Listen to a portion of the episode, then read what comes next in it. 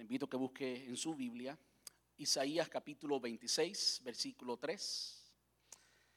Hoy cerramos la serie Gigantes del Corazón y el tema de hoy es venciendo al gigante de la depresión.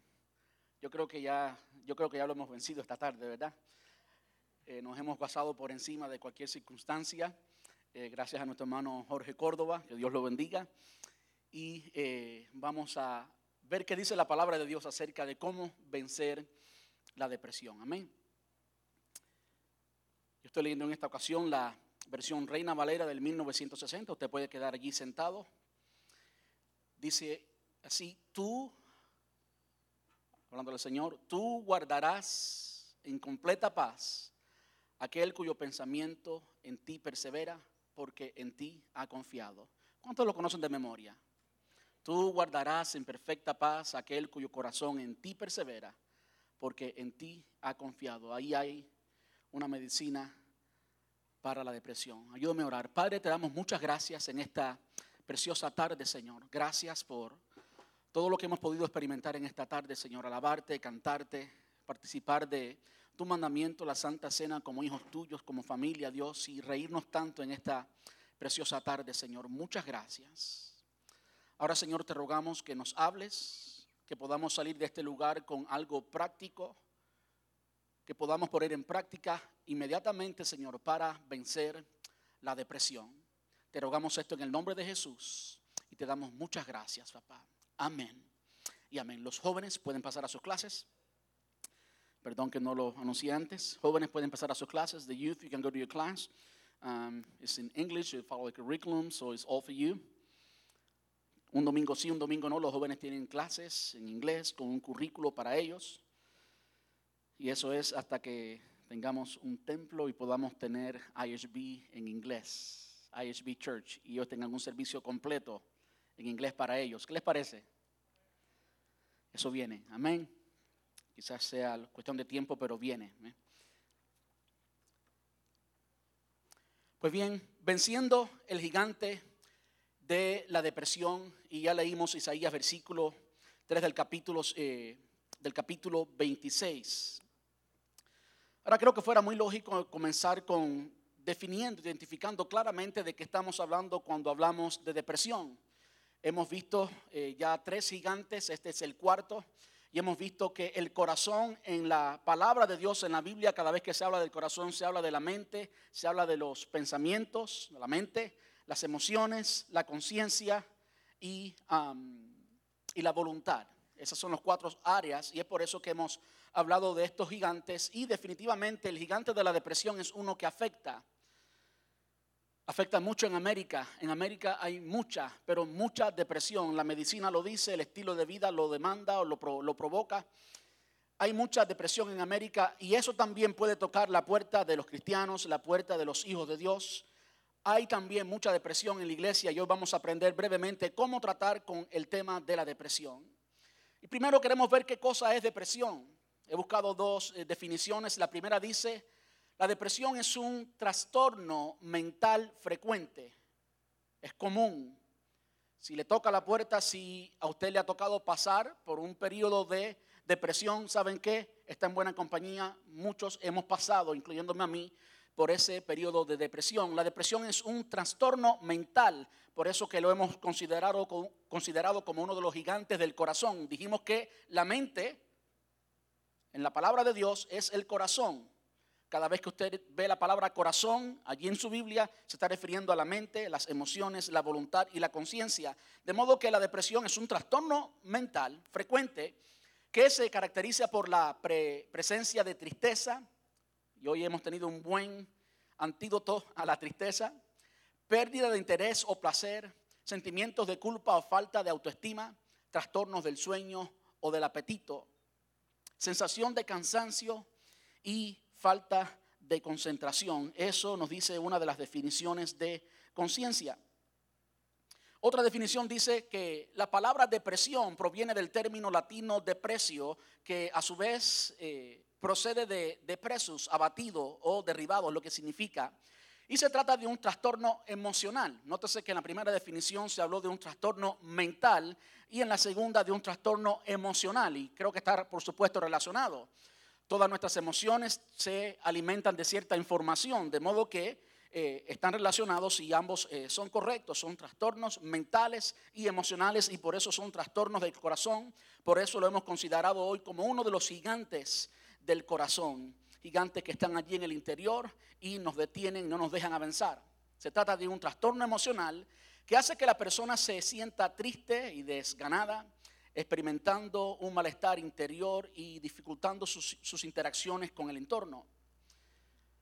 Para la medicina y la psicología, la depresión se manifiesta a partir de una serie de síntomas que incluyen cambios bruscos de humor, irritabilidad, falta de entusiasmo y una sensación de congoja o angustia que trasciende a lo que se considera como normal. Hay situaciones de congoja y angustia, pero alguien entra en un periodo de depresión cuando eh, ya no es normal esa congoja y esa angustia. Y alguien ha dicho que eh, en el desarrollo de la depresión lo habitual es que se produzca el recurso, lo que, de donde nace la, la depresión, se produzca por una combinación de un estrés elevado y una persistente eh, emoción negativa, estrés elevado, situaciones y demás que nos mantienen en estrés. Por eso que en América hay tanto, tanta depresión por el estrés con que se vive acá y, algunas emociones negativas que permanecen y esos son dos factores que ayudan a que haya depresión. Ahora, existe la idea de que la depresión no es algo que afecta al cristiano y vamos a ver claramente en la palabra de Dios cómo hombres y mujeres de Dios que usted y yo conocemos y que son ejemplos en la palabra de Dios, pasaron por depresión.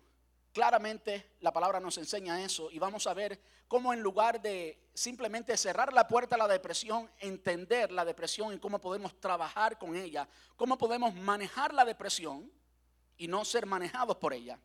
¿Les parece? Hace 19 años yo vine a este país y en mi segundo año comencé a trabajar en UPS. Y trabajando en UPS llenaba camiones todas las mañanas, los llenaba de, paquetes, los camiones carmelitas que ustedes ven en la calle. Y la persona que estaba a mi lado, todas las mañanas, no sé si es que estaba oyendo un CD o una estación de radio que siempre repetía una misma canción. Repetía esta canción que yo no me la sabía y yo soy cristiano, nunca la había oído, no me interesa la música que no sea cristiana, eh, pero la oía y como era tan pegajosa la canción, la canción se me pegó. De modo que a veces pues yo salía tatareando la canción aunque no, no, no, lo decía bien.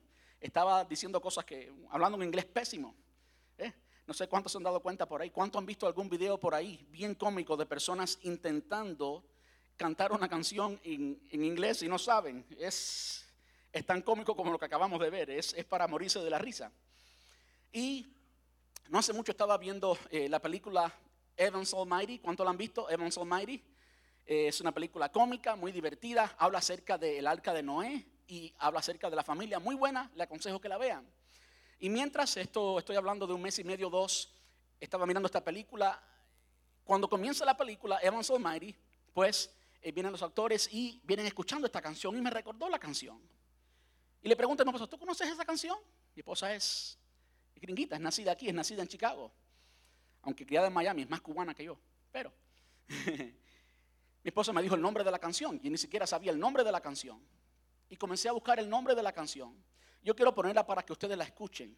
Hay un video por allí que nos, eh, nos da la canción. Eh, en la pantalla va a aparecer la letra en inglés y la letra en español. Por favor, presten atención a la letra en inglés. A la letra en español.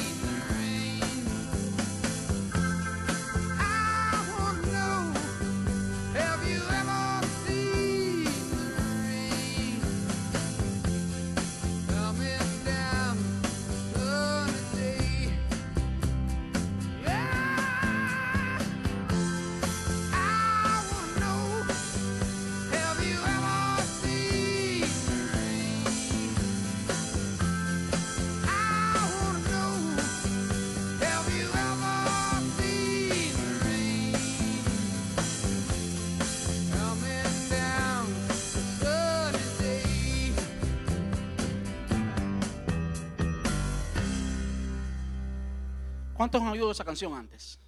¿Verdad que es muy pegajosa, verdad? ¿Verdad que es fácil identificarla? Es, tiene un tono único, tiene pues, es una canción única. No sé cuántos estuvieron prestando atención cercamente a las palabras. Dice, alguien me dijo hace mucho tiempo que hay una calma antes de la tormenta. Yo sé, he estado, eh, ha estado viniendo desde hace mucho tiempo. Cuando se acaba, entonces dicen, lloverá un día soleado. Yo sé, brillando como agua.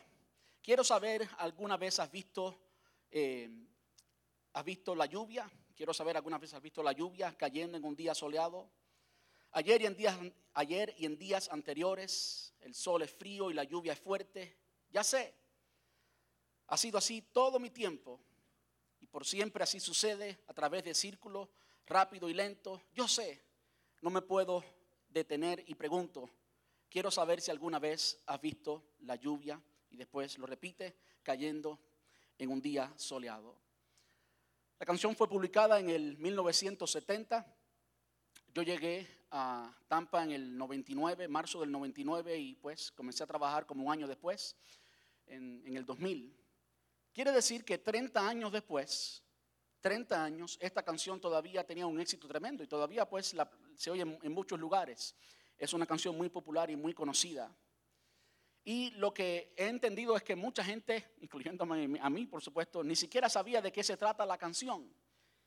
Eh, cuando me, puse a revisar la canción, vi un video de ah, Rod, Stewart. Is- is that- Rod Stewart. Eh, este pues, un americano que la canta muy... Y usted ve en el video todo el mundo cantando y todo el mundo alegre, todo el mundo sin, you know, sintonizados con la canción, levantando y sonriente y un ambiente tremendo.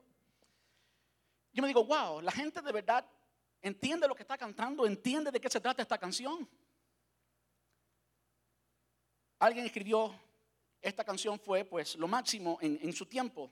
Forgetti fue la persona que la escribió, dice, alguien escribió diciendo, Forgetti mismo ha dicho en entrevistas y antes de tocar la canción en un concierto, que la canción trata sobre la creciente tensión dentro de CCR, que es eh, el grupo que lo cantaba, y la inminente partida de su hermano Tom de la banda. En una entrevista, Forgetti declaró que la canción fue escrita sobre el hecho de que estaban en la cima de las listas de éxito y que habían superado todas sus expectativas más salvajes de fama y fortuna. Eran ricos y famosos, pero de alguna manera todos los miembros de la banda, y me impresiona esto, todos los miembros de la banda en la cima de su carrera musical, en, la, la cima de la fama, en la cima del dinero y todo lo que el mundo puede ofrecer, ese es el punto, en la corona de todo lo que el mundo puede ofrecer. Ellos estaban pasando por momentos de depresión, todos, todos ellos, y eran todos infelices. Y de ahí la frase, ¿alguna vez has visto la lluvia bajando en un día soleado? La banda se separó en octubre del año siguiente y después del lanzamiento del álbum Mardi Gras. De modo que no importa todo lo que el mundo pueda ofrecer, todos los placeres que alguien pueda tener en el mundo, la depresión llega allí y destruye, destruye el corazón del hombre. No hay nada que el mundo pueda ofrecer que pueda proteger a nadie de la depresión. No hay nada que el mundo pueda ofrecer que pueda proteger a nadie de la depresión. Cuando usted pues ve a un hombre fuerte, usted dice, bueno, ese, ese no, ese está bien sólido, bien fuerte, ese no, ese no pasa por depresión. Miremos este pequeño video bien rapidito de alguien que ustedes conocen por seguro. I found that with depression, one of the most important things you could realize is that you're not alone. You're not the first to go through it. You're not going to be the last to go through it. And oftentimes it happens. You just you feel like you're alone and you feel like it's only you and you're in your bubble and and I wish I had someone at that time who who could just pull me aside and say, hey, it's to be okay. It'll be okay. So I wish I knew that. Just gotta remember. Hold on to that fundamental quality of faith. Have faith that on the other side of your pain is something good. Me llama la atención que un hombre como Dwayne Johnson dijera esas palabras. Como alguien que puede dar una experiencia que es una roca, y de hecho le dicen la roca, puede haber pasado por momentos de depresión, así que la depresión no respeta nada, no respeta fama, no respeta dinero, no respeta, no respeta absolutamente nada. La depresión toca en la puerta de todos y yo no sé bajo qué, en qué bases Dwayne Johnson pudo decir esto acerca de la fe. Lo que sí sé es que si alguien puede tener fe, somos nosotros. Que si alguien puede tener fe, somos los hijos de Dios. Que si alguien puede estar tranquilo y seguro que del otro lado del problema las cosas van a estar bien, somos el pueblo de Dios. Si alguien puede, voy a ir un poquito más profundo, si alguien puede estar tranquilo y sabiendo que de este lado de la depresión y en medio de la depresión no estamos solos, somos nosotros. Si hay alguien que siempre, siempre, absolutamente siempre puede tener un compañero único, él dice que él le hubiera gustado que alguien estuviera ahí para él y que le hubiera dicho, va a estar bien. Usted sabe, usted tiene alguien, alguien tan cerca que lo tiene dentro y está ahí disponible todo el tiempo para decirle, ¿sabes qué? Está bien, yo estoy en control y ese es nuestro Dios. Amén. Ahora cualquiera pensaría que la depresión pues tocaría la puerta de, de personas que no tienen a Cristo, de bandas musicales y demás que no tienen a Cristo, pero la realidad, la verdad, cuando vamos a la palabra de Dios entendemos que muchos hombres de Dios de buen carácter, no estamos hablando de personas que se portaban mal, no, no, hombres de Dios de buen carácter, también pasaron por depresión. Y el primer ejemplo, hablando cronológicamente, fue Job. Conocemos la historia de Job, está el libro de Job, no voy a narrar toda la historia de Job. Pero sí quiero decir lo siguiente. ¿Saben qué fue, qué, fue lo que motivó que todo esto que le sucedió a Job le sucediera a él precisamente? ¿Saben qué fue? La integridad de Job. Dios estaba orgulloso de Job. De modo que hablando con el mismo Satanás le dice, ¿has considerado mi siervo Job? Entonces Satanás pide permiso para afectar la vida de Job y el Señor le dice, ok, pero no toque su alma. Qué lindo es el Señor, el Señor sabe hasta dónde podemos. Y pues le sucedió todo aquello a Job. Quiero que vean rapidito que palabras de Job, dice que su esposa le dijo, Job 2.9, todavía intentas conservar tu integridad, maldice a Dios y muérete. En Job capítulo 3, versículo 11, él dice, ¿por qué no nací muerto? ¿Por qué no morí al salir del vientre? En el capítulo 3, versículo 26 dice, no tengo paz ni tranquilidad, no tengo descanso, solo me vienen dificultades.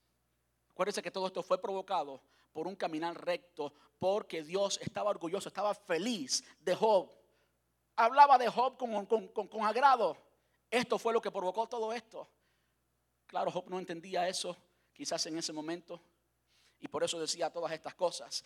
Estoy harto de mi vida. Job 10.1. Estoy harto de mi vida. Dejen que desahoguen mis quejas abiertamente. Mi alma llena de amargura debe quejarse.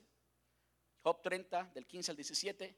Dice, vivo aterrorizado, mi honor ha volado con el viento y mi prosperidad se ha, eh, se ha desvanecido como una nube y ahora la vida se me escapa, la depresión me persigue eh, durante el día, de noche mis huesos se llenan de dolor que me atormentan incesantemente. Job 30, desde el 15 hasta el 17, hablando cronológicamente y después viene Moisés. Tú sabes que Moisés la persona más grande, la figura más grande del Antiguo Testamento, también sufrió depresión. En el momento más, eh, más eh, extraordinario de, su carrera, cuando sube al monte y allí en el monte el Señor le da las tablas de la ley, cuando él baja y ve la condición del pueblo, tuvo una gran depresión. Tanto así que en el versículo 32 de Éxodo capítulo 32 dice, ahora sí, si solo perdonará su pecado, pero si no, borra mi nombre del registro que has escrito. Moisés también pasó por depresión. David, aquella persona de, la cual se dijo que era conforme al corazón, hablando del corazón y gigantes del corazón, David conforme al corazón de Dios. En los salmos están llenos de salmos de quejas de David, de salmos de depresión de David, en que refleja claramente la depresión por la que David pasaba. En el Salmo 38, verso 4, por ejemplo, dice, mi culpa me abruma, es una carga demasiado pesada para soportar. En el Salmo, en primero de Samuel, en el primer libro de Samuel, capítulo 27, se nos habla de una experiencia que tuvo el rey David después de que fue ungido como, como rey. Todavía no había ocupado la posición de rey. Escuche bien, fue ungido como rey, fue seleccionado como rey, ya Dios le había pues declarado que iba a ser rey. Él sabía, todo el mundo sabía, Jonatán le había confirmado que iba a ser rey, su esposa le había confirmado que iba a ser rey y por supuesto el profeta. David había tenido la oportunidad de hasta matar a Saúl, que era el rey que estaba. Y por respeto y por integridad no lo hizo. Y hubo un momento en la vida de, de David que Saúl lo buscaba para matarlo. En el capítulo 27, versículo 1 dice lo siguiente, dijo luego David en su corazón, al fin seré muerto algún día por la mano de Saúl. O sea, en otras palabras, en ese momento se le olvidó la promesa, se le olvidó la grandeza de Dios. Eso es síntoma de depresión. Se le olvidó todo aquello y declaró, al fin seré muerto algún día por la mano de Saúl. Nada, por tanto, me será mejor que fugarme a la tierra de los filisteos Usted conoce quiénes eran los filisteos, los enemigos del pueblo de Israel, de donde era Goliat, el filisteo. En otras palabras, él prefería ir a donde estaban los enemigos y eso tiene cierta, cierto sentido porque si Saúl lo estaba buscando para matarlo, lo buscaba en el pueblo. Pero Saúl jamás iba a pensar que iba a estar entre los enemigos. De modo que mire todo lo que conllevó a este hombre de Dios a entrar en depresión. Se olvidó de la promesa y después entró a la tierra de los filisteos voy a la tierra de los filisteos para que Saúl no se ocupe de mí y no me ande buscando más por todo el territorio de Israel y así escaparé de su mano. Cuando David escapa, va de nuevo a la tierra de los filisteos, no va solo, va con 600 hombres, mujeres y niños. Imagínense la presión, la carga de tener a su cargo, bajo su responsabilidad, 600 hombres, mujeres y niños. ¿Cómo los iba a alimentar? Esto también era algo más que caía sobre los hombros de David a pesar de todo lo que ya estaba allí. De modo que eh, en, el capítulo 30 del primer libro de Samuel, versículo 6, dice, y David se angustió mucho porque el pueblo hablaba de apedrarlo. Pues todo el pueblo estaba en amargura de alma, cada uno por sus hijos y por sus hijas, mas David se fortaleció en Jehová su Dios. Llegó un tiempo que David se fortaleció, pero antes de que sucediera eso, llegó un tiempo, escuche esto, llegó un tiempo que ese David allí en la tierra de los filisteos para sostener a estos 600 hombres y mujeres. Todo esto está en el capítulo 27 del primer libro de Samuel. Primero de Samuel 27, puede estudiarlo. Llegó David a asaltar a ciudades, asaltar a ciudades que eran de los filisteos. Y desde ese sentido vemos cómo David todavía se identificaba como de Israel y producía cierta realización en él eh, liquidar a los pueblos enemigos del pueblo de Dios. Pero aún así estaba asesinando a toda esta gente y donde quiera que pasaba asesinaba a todo el mundo. Mujeres y niños también. Y después de esto le miente al rey Acab. David llegó a lo más profundo, a ser un mentiroso, a ser un asesino, a hacer tantas cosas. Resultado de la depresión. Resultado de la depresión. Otro de quien podemos hablar muchísimo es Elías y de ese vamos a hablar un poco más tarde. Elías. Jonás también estuvo en depresión. Jonás capítulo 4, versículo 9 dice, entonces dijo Dios a Jonás, ¿te parece bien enojarte porque la planta murió, la calabacera, la planta de calabazas? Parece que, Jonás era medio dominicano, le gustaba la calabaza ahí para, para los potajes. Dice, sí, replicó Jonás, estoy tan enojado que quisiera morirme. Era un momento de depresión en la vida de Jonás, un momento de rebeldía. ¿Alguien pudiera hablar más de depresión que Jeremías, el profeta llorón? En Jeremías capítulo 20, versículo 14, este hombre que también fue un hombre de Dios que reconstruyó la ciudad, que reconstruyó el muro, un líder extraordinario, un líder literalmente extraordinario, un, un estratega tremendo, un hombre de Dios. Sin embargo, Jeremías dice en el capítulo 20, capítulo 20, versículo 14. Sin embargo, maldigo el día en que nací. Que nadie celebre el día de mi nacimiento, que nadie me celebre el cumpleaños. En el mismo capítulo, versículo 18 dice, porque, ¿por qué habré nacido? Mi vida entera se ha llenado de dificultades, de dolor y de vergüenza. Esto salió de la boca de un hombre de Dios llamado Jeremías y creo que nadie pudiera atreverse a decir lo contrario. Jeremías era un hombre de Dios. ¿Qué tal si pensamos en Jesús? Jesús nunca se enfrentó a la depresión. No, Jesús nunca fue dominado por la depresión. Pero vamos a ver lo que es lo que la palabra de Dios dice. Más que 700 años antes que Jesús naciera, ya Isaías había profetizado en Isaías 53, versículo 3, que, él iba a ser varón de dolores. Que en el carácter de Jesús, él iba a ser varón de dolores, experimentado en quebranto. Mire lo que dice Marcos en su Evangelio, Marcos capítulo 14, versículos desde el 34 al 36. Dice, les dijo, mi alma, está hablando Jesús, mi alma está destrozada de tanta tristeza. Son palabras de Jesús. Estoy leyendo la Biblia. Mi alma está destrozada de tanta tristeza hasta el punto de la muerte. Le pide a los discípulos, Juan, Pedro y Jacobo, que se queden con él. Quédense aquí conmigo. Se adelantó un poco más y cayó en tierra. Pidió en oración que si fuera posible eh, pasara de él la horrible hora que le esperaba. Abba Padre, clamó, todo es posible para ti. Te pido que quites esta copa de sufrimiento de mí.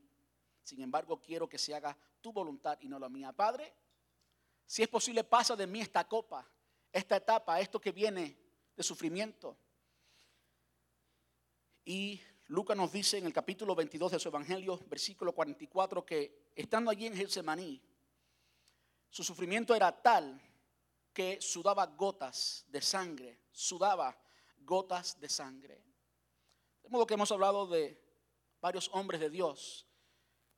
En el monte de la transfiguración, quienes descendieron cuando el Señor reveló en su humanidad, reveló toda su gloria ¿Quiénes estaban allí? Moisés y Elías. Hemos hablado mucho, hemos hablado un poquito, no mucho, ya de Moisés. Hemos hablado de Jesús. Y ahora quiero que hablemos un poquito de Isaías. Pero antes de hablar de Isaías, hay un denominador común en la vida de todos estos hombres de Dios que enfrentaron y en un momento u otro pasaron por depresión. Y la diferencia y el denominador común, la diferencia que tiene un creyente de un no creyente al enfrentar la depresión es que cuando somos creyentes, podemos contar con la presencia de Dios y con la compañía de Dios, aún en medio de la depresión. Aún en medio de la depresión, Dios no nos ha dejado solos. Dios sigue estando en control y Dios sigue estando con nosotros y nos sigue amando igual, aunque nos sintamos como nos sintamos. Mire como dice el Salmo 100, el Salmo 34, perdón, versículo 18. Y por favor, tome esta promesa y haga la suya. Tómela fuerte.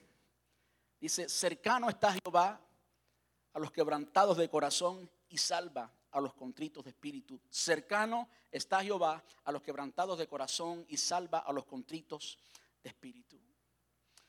Ahora, para analizar un poquito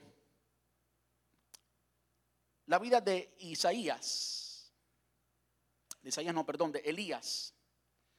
Y aquí vamos a ver cómo es que le damos solución o cómo podemos evitar caer en depresión. Si va conmigo al libro primero de Reyes, libro primero de Reyes, capítulo 18, y comenzamos a leer en el versículo 41. Por cuestión de tiempo seré lo más breve posible, no abundaré mucho en estos puntos. Elías, quiero que entiendan, Elías había acabado, había terminado de retar a todos los profetas de Baal. Había hecho un altar y le había dicho, a ver, si el Dios de ustedes es Baal, que consuma este sacrificio. Y si el Dios de ustedes responde y consume este sacrificio, pues entonces sea ese Dios. Y pues todo el pueblo comenzó a dar vueltas alrededor de, del sacrificio y a clamar a Baal y a cortarse y a hacer diferentes cosas.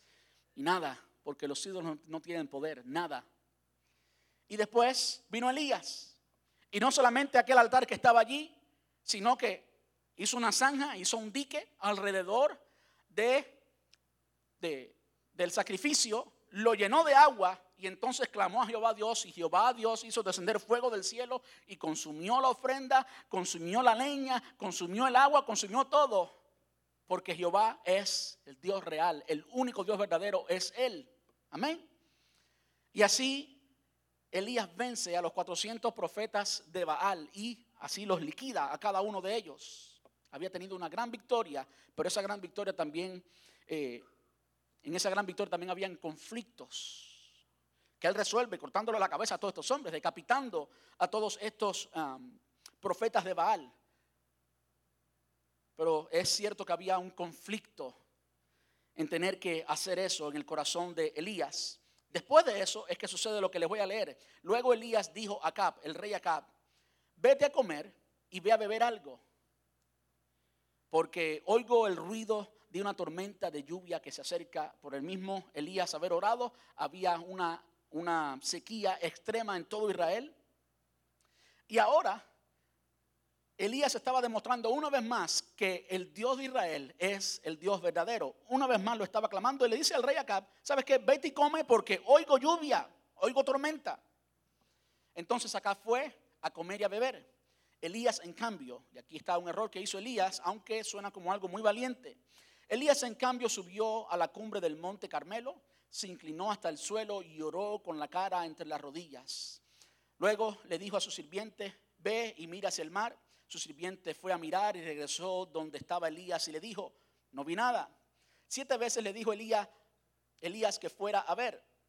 Finalmente, la séptima vez, su sirviente le dijo, vi una pequeña nube como del tamaño de la mano de un hombre que sale del mar.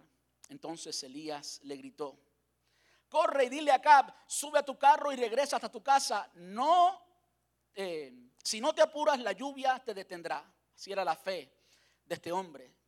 Poco después, poco después el cielo se oscureció de nubes, se levantó un fuerte viento que desató un, gran aguacero y Acab partió enseguida hacia Serel, Jersel, perdón, o Jezreel. Entonces el Señor le dio una fuerza extraordinaria a Elías, quien se sujetó la mano, el manto, perdón, se sujetó el manto con el cinturón y corrió delante del carro de Acab todo el camino hasta la entrada de Jezreel. ¿Qué estamos viendo aquí? ¿Qué está sucediendo? Está sucediendo que primero Elías había, acabado de pasar por conflictos en relaciones, había acabado de, imagínense emocionalmente cómo estaba este hombre, decapitar 450 hombres. Eso se dice fácil, pero hay, hay, hay, un estado de estrés emocional cuando eso sucede. Aunque era así matar al enemigo, pues como quiera que sea era matar. Y Elías había acabado de pasar por eso. Elías había tenido una agenda ministerial, había tenido una agenda de trabajo muy cargada, una agenda de trabajo con mucho estrés. Después que termina de hacer esto con los profetas, entonces eh, le dice al rey acá, vete tú y come, pero yo voy a orar. Y él se fue y comenzó a orar. Una agenda ministerial, aunque buena, estaba haciendo algo bueno, pero una agenda muy cargada, mucho ministerio, una agenda estresante. Son factores que ayudan a que la depresión llegue a nuestra vida de modo que debemos evitar. ¿Cómo podemos evitar la depresión? Evite tener conflictos. Yo creo que esto es una de las cosas que más nos deprimen cuando hay conflictos entre personas, cuando hay conflictos en el hogar, cuando hay conflictos en la iglesia, cuando hay conflictos en el trabajo. Por favor, trate de mantener lo mejor posible las relaciones personales saludables. Y si tiene que pedir perdón, pida perdón, pero mantener relaciones saludables es importante. Lo segundo es ser sabio es ser sabio y no creer que somos la cuarta persona de la Trinidad. Usted haga lo que tenga que hacer y no haga más que eso. ¿Por qué? Porque no es saludable para ti y este es uno de los problemas que tenía evidentemente Elías. Este es uno de los problemas que yo tengo que aplicarme a mí. Aquí el Señor me está hablando a mí. Tranquilo, tranquilo. Es lo que el Señor me está diciendo a mí. No tengas una agenda sobrecargada. Lo otro es la falta de alimentación. Nótese que cuando Elías le dice a Acab, el rey, vete tú y coma, y él se fue a orar, él no, él no comió. El rey sí, ah, vete a comer, pero yo no. Falta de alimentación y falta de descanso son otros de los factores. Saben que la depresión muchas veces es causada por la falta de eh, hormonas que precisamente trabajan con nuestras emociones. Y si no tenemos el alimento necesario y el descanso necesario, inevitablemente usted va a sufrir de una depresión física que no es espiritual, no es que hay demonios detrás de usted causándole la depresión, es simplemente que usted no ha comido, que usted no ha descansado y por lo tanto su cuerpo no puede generar las hormonas necesarias para que usted tenga un estado emocional necesario, saludable. De modo que es importante buenas relaciones, no estrés, no una agenda cargada. Eh, tiene que alimentarse bien, tiene que descansar. Versículo 19, capítulo 19, versículo 1. Cuando Acab llegó a su casa, le contó a Jezabel. Y aquí donde está el problema más grande de Elías. Esta mujer, la esposa de Acab, era un demonio personificado, era el diablo mismo. Cuando Acab llegó a su casa, le contó a Jezabel todo lo que Elías había hecho, incluso la manera en que había matado a, los, a todos los profetas de Baal. Entonces Jezabel le mandó este mensaje a Elías, que los dioses me hieran e incluso me maten, si mañana a esta hora yo no te he matado así como tú los mataste a ellos. De modo que aquí tenemos Aquí vemos algo más que causaba depresión en Elías y era un gran enemigo, un enemigo grande. Algo que en lo que Elías pensaba cuando se levantaba, Elías pasaba todo el día pensando en eso y cuando iba a acostarse también pensaba en eso. ¿Cuántos hemos tenido enemigos así? ¿Cuántos hemos tenido gigantes así? Es lo primero que piensas en la mañana, es lo que piensas mientras estás desayunando. Todo el día estás pensando en eso y te acuestas pensando en eso. Ahí está un problema grande. La solución es que lo entregues en las manos de Dios. Si lo reconoces como algo más grande que tú, simplemente déjalo en las manos de Dios. No intentes llevarlo porque te va a llevar a la depresión. Y eso no es lo que Dios quiere. Escucha cómo Elías reaccionó a esto. Elías tuvo miedo, huyó para salvar su vida. Se fue a Berseba, a una ciudad de Judá, y dejó allí a su sirviente. Muy importante que dejó allí a su sirviente. Escuche lo que Elías está haciendo. Luego siguió solo, solo, muy importante, todo el día hasta llegar al desierto. Se sentó bajo un solitario árbol de retama y pidió morirse. Basta ya, Señor, quítame la vida porque no soy mejor que mis antepasados que ya murieron. De modo que el error más grande que hizo Elías en esta ocasión fue aislarse y la soledad. Si algo el enemigo quiere que tú hagas y tú eres quien lo hace, no él, él se alegra porque tú lo haces, pero tú eres quien lo ejecuta. Es aislarte. Si alguna vez te encuentras aislándote, Elías dejó a su sirviente que siempre estaba con él allí y se fue solo por un camino de un día, un día entero caminando en el desierto solo. Ahí es cuando el enemigo pues dice, ajá, ahora está solito, ahora no tiene nadie quien le ayude. Por favor, no andes solo por favor no te aísles. Todo pensamiento que te aísla no viene del enemigo. No es bueno que el hombre esté solo, dijo Dios. No es bueno que tú estés solo y no es bueno que ninguno esté solo, no importa si es hombre o mujer. Rodéate de personas que te ayuden y no te aísles. Todos somos imperfectos y si tú te enfocas en las imperfecciones de las personas te vas a aislar. ¿Y saben qué? Ahí es cuando más vulnerable eres a toda opresión del maligno, a todo pensamiento Tú te aíslas para protegerte, pero lo que estás haciendo es derribando las murallas a tu alrededor y el enemigo viene, miente a tu mente, trabaja con tus pensamientos. El campo de batalla del enemigo es nuestros pensamientos. Y cuando tienes tus pensamientos ocupados, te controla.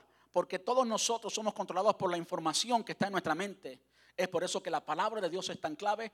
Tenemos que reemplazar los pensamientos del mundo, los pensamientos de nosotros mismos, las mentiras del enemigo que nos dicen en el oído, en el campo de batalla que es nuestra mente, tenemos que reemplazarlas con las palabras de Dios. Amén. Elías se aisló y estuvo en la soledad, un gran error.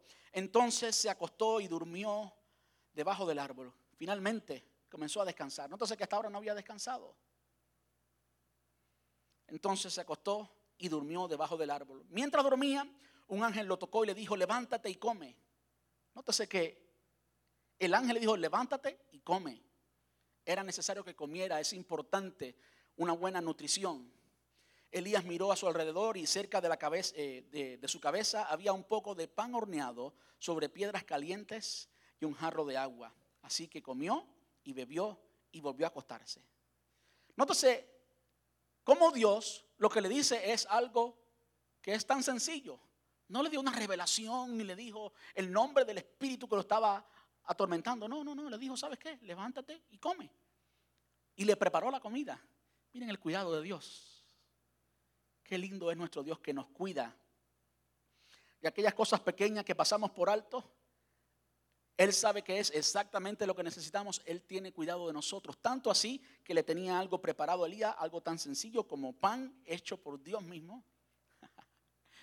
Qué lindo es Dios. Y agua.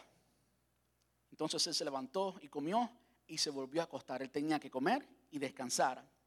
Así que otra de las cosas que tenemos que hacer para evitar la depresión es comer bien, alimentarnos bien. Comer bien no es comer mucho, es comer bien. Y después hablamos del tema. Ahora, hay algo importante en todo esto. Hay algo importante en todo esto. Que mientras Elías estaba en este corre-corre, mientras que Elías estaba tan ocupado en hacer la obra del Señor, él no podía oír a Dios. Es sola, exclusivamente, únicamente después que Elías se acuesta, que viene la intervención de Dios. Y la intervención de Dios podemos verla como la gracia de Dios. Es, esto es precisamente lo que cambia la agenda de alguien que es creyente, alguien que no es creyente. El que no es creyente no tiene alguien que venga a despertarlo y que venga a hablarle a él. Pero cuando tú y yo estamos en un momento de depresión, Dios puede hablarnos y llegará el momento que Dios toque la puerta, llegará el momento que Dios nos visite, llegará el momento que en su gracia Dios nos diga exactamente qué lo necesitamos. Por favor, cuando llegue ese momento, no lo desprecies. Sé sensible a lo que Dios te está diciendo. La mayoría de las veces hacemos, hacemos, rechazamos no conscientemente, pero rechazamos lo que Dios nos está diciendo. Y Dios nos habla de una manera y nos habla de otra y nos habla de otra. Y pensamos que Dios nos está diciendo algo para otros. Y comenzamos a, rebatir, a no aceptar lo que Dios nos está diciendo. Y una vez tras otra Dios nos lo dice. Tenemos que ser sensibles a lo que Dios nos está diciendo porque cuando Dios nos habla es porque necesitamos oír lo que Dios nos quiere decir. Entonces el ángel del Señor, dice versículo 7, regresó, lo tocó y le dijo, levántate y come un poco más. De lo contrario, el viaje que tienes por delante será demasiado para ti. Entonces se levantó, comió y bebió. Y la comida le dio eh, fuerza suficiente para viajar durante 40 días y 40 noches hasta llegar al monte Sinaí, la montaña de Dios. Allí llegó a una cueva donde pasó la noche. El Señor le habla a Elías. Entonces el Señor le, le dijo a Elías, ¿qué haces aquí? Había regresado a una cueva ¿Por qué había regresado a la cueva? Por lo que él responde. Y es por eso que Dios una vez más es quien inicia la conversación. Dios una vez más es quien en un acto de gracia va y le toca y sigue tocando allí donde duele. Sigue tocando allí donde está el problema para, para sanar el problema. Nótese cómo esto es algo recurrente en la vida de Elías.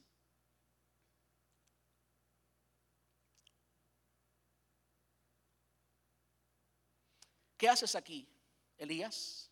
Escucha la respuesta de él. He servido con gran celo al Señor Dios Todopoderoso, respondió Elías.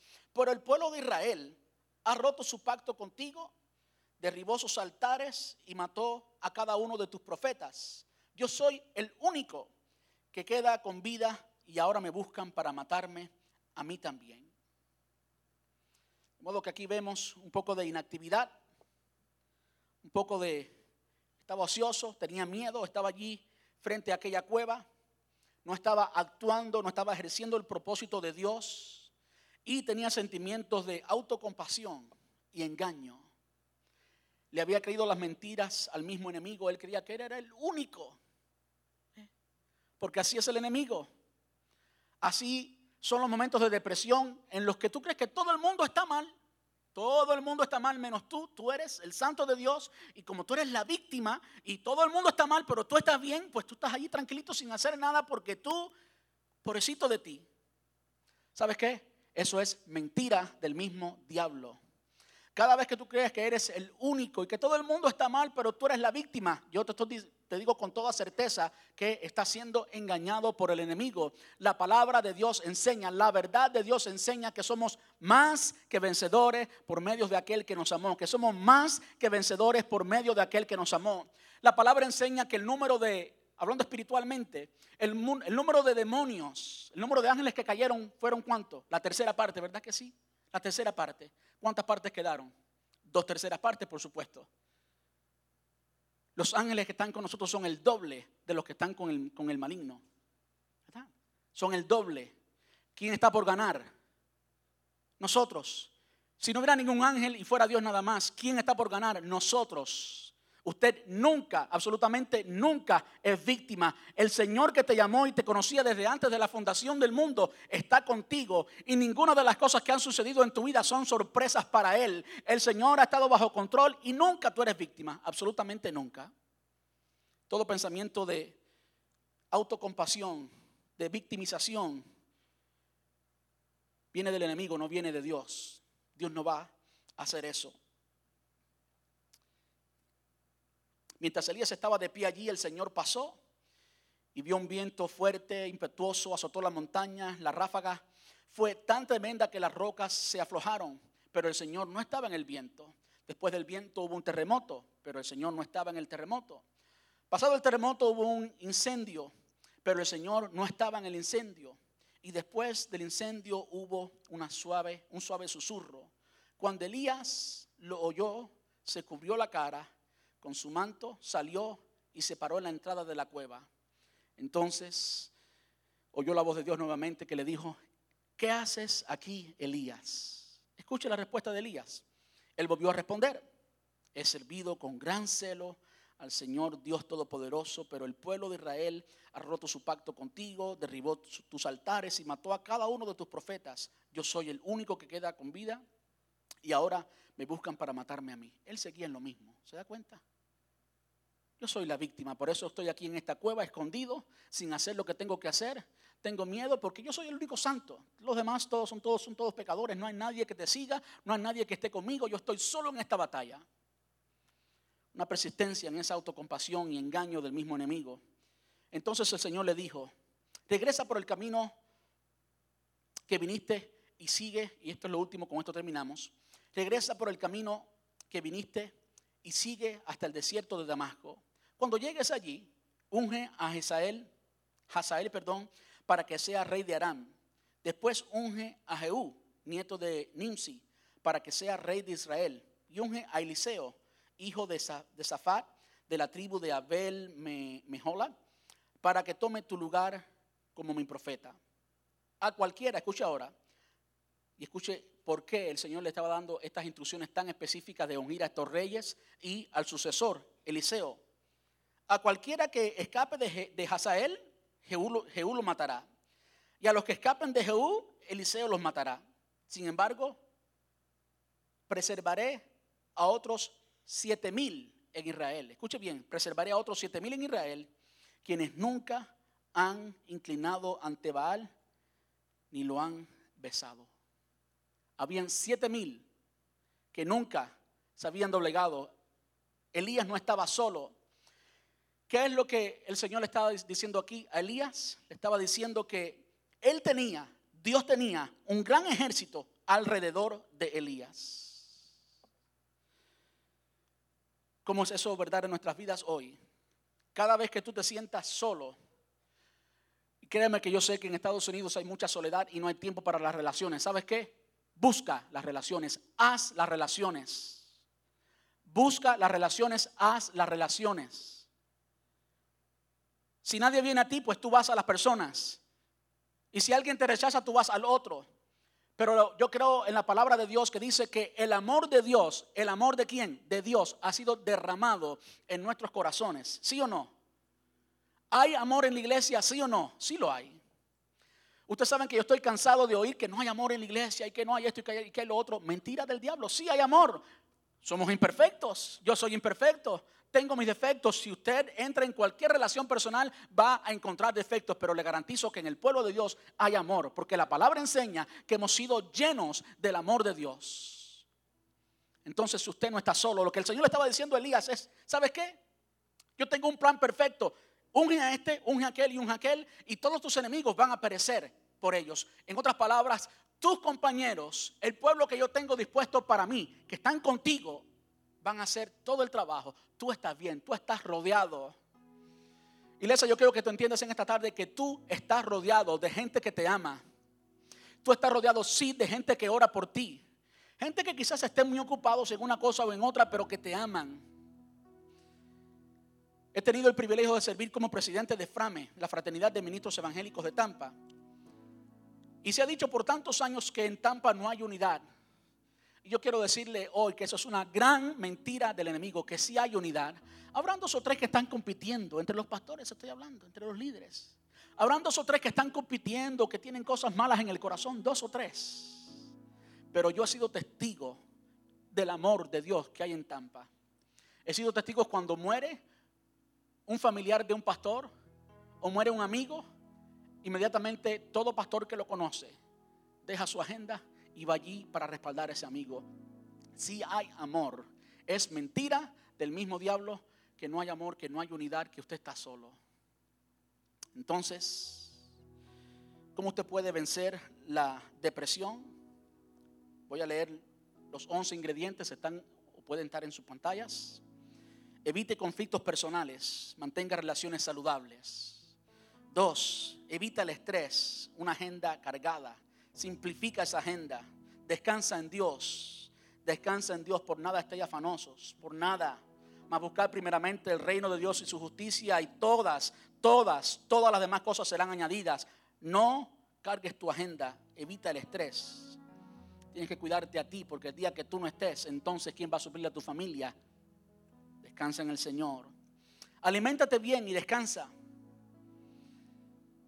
Aliméntate bien y descansa. Evita el cansancio físico extremo. Si tienes un gran enemigo, entrégalo al Señor. No pelees con él, no dejes que ese pensamiento te persiga todo el tiempo y te haga tomar decisiones que no, no son para bien. Evita el aislamiento y la soledad. Rodéate de buenos amigos. Búscalos intencionalmente. Crea esas relaciones. Si dejas de hacer lo anterior y viene la depresión, en algún momento verás o podrás experimentar la intervención divina, la gracia de Dios. No la desprecies. Cuando Dios te hable, escúchalo, obedécelo. Te está hablando porque necesitas oírlo. Nunca estés ocioso sin hacer nada para cumplir el propósito de Dios en tu vida. Nunca estés sin hacer nada. Ustedes saben que es precisamente cuando uno está sin hacer nada que el enemigo viene a atacarlo. Cuando estamos ocupados en la obra del Señor, como me dice un pastor aquí cerca dice, pastor, es que yo no tengo tiempo ni para pecar. Digo, qué bueno que no tenemos tiempo ni para pecar. Vamos para adelante. Eso es bueno. Estamos ocupados en la obra del Señor. Es bueno, sin sobrecargar la agenda. No alimente sentimientos ni pensamientos de autocompasión. Número 9. 10. Rechaza todo engaño del enemigo, toda mentira. Confronta tus pensamientos y emociones con la palabra de Dios. Y por último, el Señor tiene un ejército, un ejército alrededor tuyo, tus hermanos, la iglesia, nosotros. No pelees solo. Así podemos vencer la, la depresión.